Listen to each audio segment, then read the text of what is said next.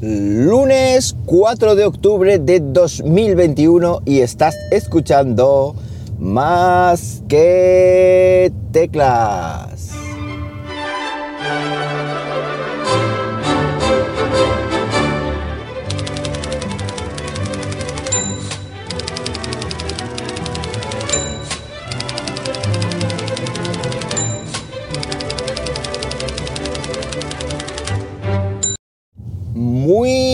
Buenos días, las 7 y 19 de la mañana cuando estoy grabando esto y lo estoy haciendo pues como siempre, aquí en Linares, Jaén, hoy con temperatura eh, muy fría, muy fría, muy fría, 12,5 grados, una mañana en la que me he levantado prácticamente tiritando porque hace, hace frío y hace frío teniendo en cuenta que aquí en Linares solemos rondar los 35 o 40 grados durante dos o tres meses. Entonces, claro, baja a 12,5 grados y, aquello como que...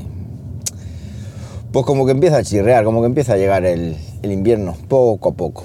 Bueno, pues hablando de llegar, cosas que van a llegar nuevas, se supone, eh, según Gurman, Mark Gurman, este visionario uh, de Apple sobre todo, este hombre que se dedica a filtrar cosillas, dice que el mes que viene va a llegar un nuevo MacBook con chip, o nuevos MacBook con chip M1X, es decir, un procesador que se supone que es una evolución del M1 famoso que ya tenemos con nosotros hace un tiempo y que por lo visto da muy buen resultado, pues este obviamente lo que va a dar es mayor potencia, eh, mayor, menor consumo, etcétera, etcétera. Entonces Apple seguiría en su batalla directa contra eh, grandes como Intel, es decir, su batalla entre comillas, peleando por, hacerse un hueco en el mundo de los microprocesadores, porque además el mundo de los, microprocesadores es una zona muy limitada. Está Intel, está AMD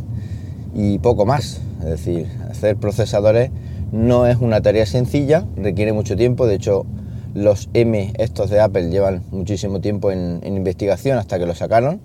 Eh, conlleva cambiar la arquitectura de un sistema y conlleva obviamente pues, hacer adaptaciones de software y, hacer muchas cositas que, hay que hacer cuando llegan, cuando llegan este tipo de, cambios.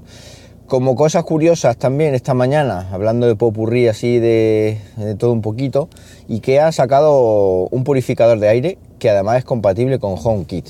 Yo lo he estado viendo, voy a dejar las notas del, episodio un enlace con, más información. Lo he estado viendo y da la sensación como si fuera una mesa. Me, parece como si fuera una mesa. Creo que es así como con, con patas. En fin, no sé si también puede mm, dar la funcionalidad de mesa o no, pero es muy parecido a una, a una mesa. Los purificadores de aire pues tal vez están a día de hoy eh, cobrando si cabe más protagonismo que en otra época por tema de COVID, aunque no sé yo muy bien si esto influirá en el tema COVID, aunque yo pienso que tener un aire limpio pues es lo mejor que puede tener uno en su casa y más después que ahora vivimos en una, eh, en una mm, vorágine de cosas nocivas al, al aire y luego por supuesto los, alérgicos. Los alérgicos es fundamental. Yo en mi ex casa tenía un, purificador de aire de Xiaomi del cual ya hice en su día video review y cuando llega mm, cuando llega la época de la alergia, del polen y tal, lo pones y la verdad es que funciona muy muy bien. Es decir, para una habitación dormitorio así mediano, pues eh, funciona estupendamente. Así que veremos de cerca cómo es este purificador de aire de, Xiaomi, de Ikea, aunque yo bajo mi punto de vista lo veo un poco tocho, lo veo un poco ladrillito, pero bueno, ya veremos a ver cómo, cómo es. Más cositas. Eh, también os publiqué este fin de semana, no, justo el viernes creo que fue, o el jueves, ya no recuerdo. Bueno, es que el viernes no pude grabar y creo que fue el jueves, os publiqué el siguiente vídeo de la serie de esta de montar un PC en, en, el aula, un PC gaming. Y es que el año pasado, a final de curso, para los que no sepáis, estuvimos en la Solana, en el, en IES Modesto Navarro, la gente de ViewSonic, la gente de Corsair, la gente de Gigabyte, me dejó una serie de, de componentes, de, piezas, como yo digo, y nos montamos un PC gaming.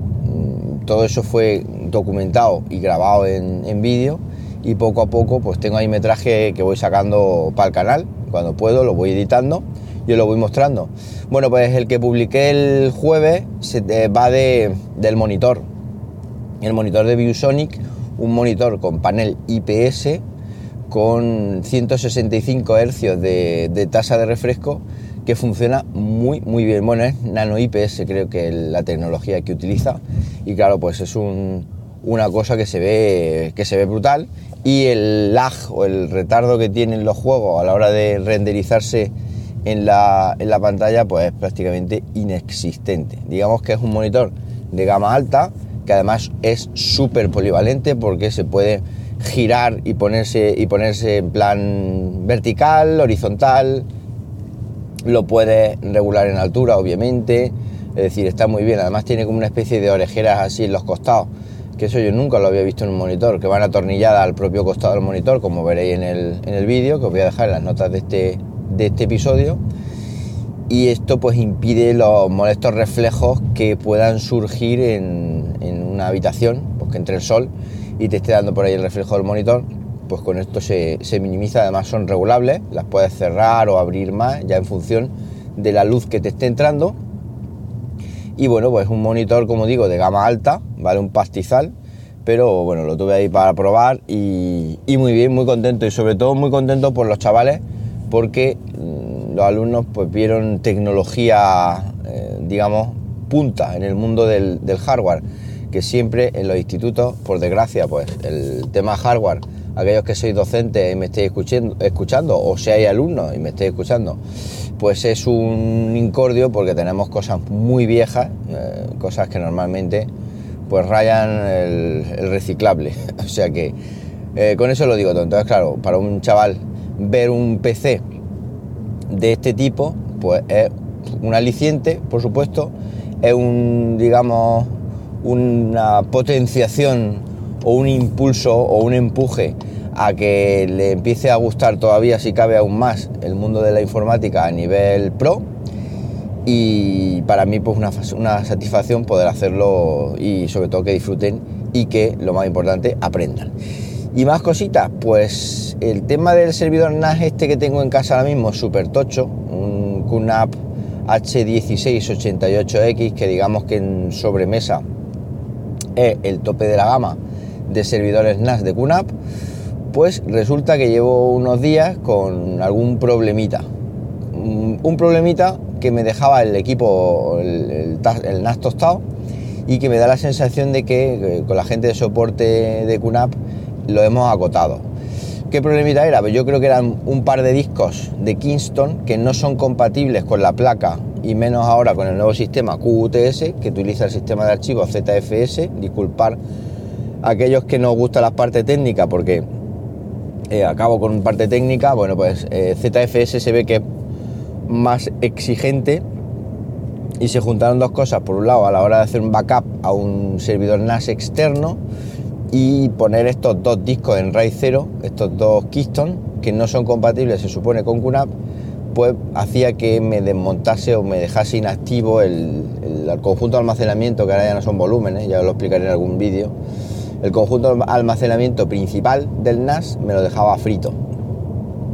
Bueno, pues eh, la gente de soporte lo estuvimos viendo y tal, me dijeron los discos que fallaban y efectivamente los discos que fallaban eran estos dos, daban muchos fallos eh, eran estos dos Keystone. Entonces lo he quitado y he puesto otro Keystone Data Center, que este sí es compatible.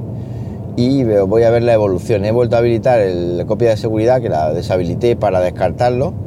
Y voy a ver la evolución de este disco y de, este, y de todo el sistema, porque claro, en cuanto por lo visto un disco se vuelva inestable, pues hace que se, se vuelva inestable, digámoslo así, el sistema. Cosa que no entiendo la verdad, pero bueno, las cosas por debajo la gente las crea y las desarrolla así y así tiene que y así lo tenemos que asumir.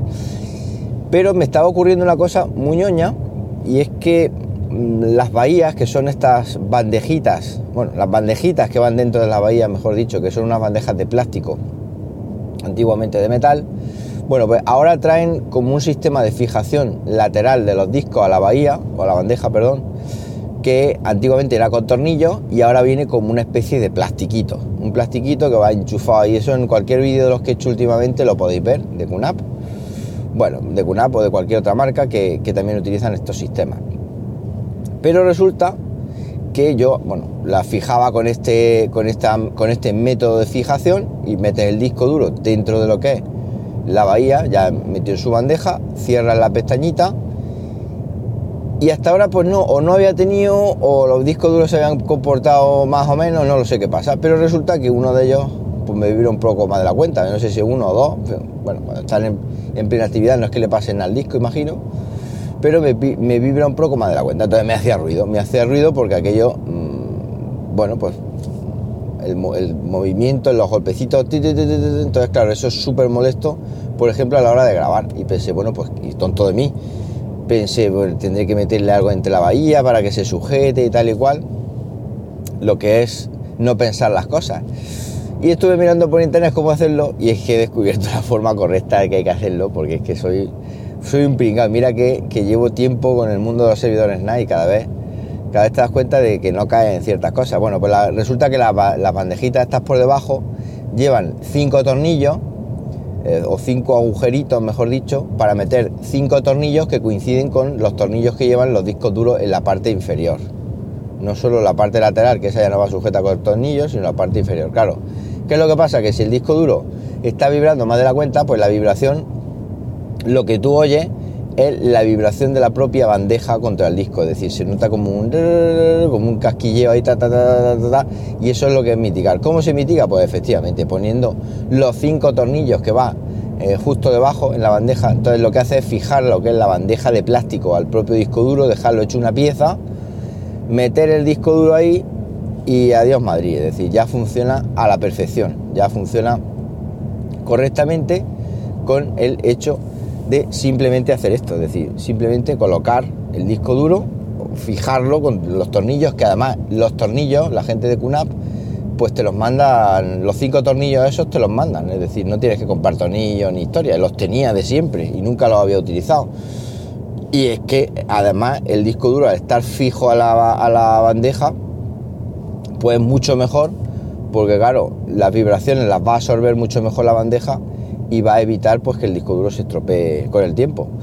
Y como digo, si hay 16 bahías como el mío, QNAP te echa 16 por 5 tornillos, es decir, que eso no hay, no hay ningún tipo de problema, entonces yo lo dejo aquí, es un tip mm, técnico para aquellos que no habéis caído y os vibre mucho el, el rollo bahía, pues que sepáis que no solo hay que meterlo en la bahía y, y fijarlo con estas lengüetas de plástico laterales, sino que también ponerle los tornillitos que nunca le vienen mal. Bueno, pues todo esto es lo que tenía pensado contaros esta mañana. Cualquier cosita rápida sobre esto u otro tema, ya sabéis que me lo podéis comentar en Twitter, arroba JM Ramírez. Y nada más, que paséis un buenísimo lunes y como siempre digo, nos hablamos pronto, ¿por qué no? Venga, un abrazo.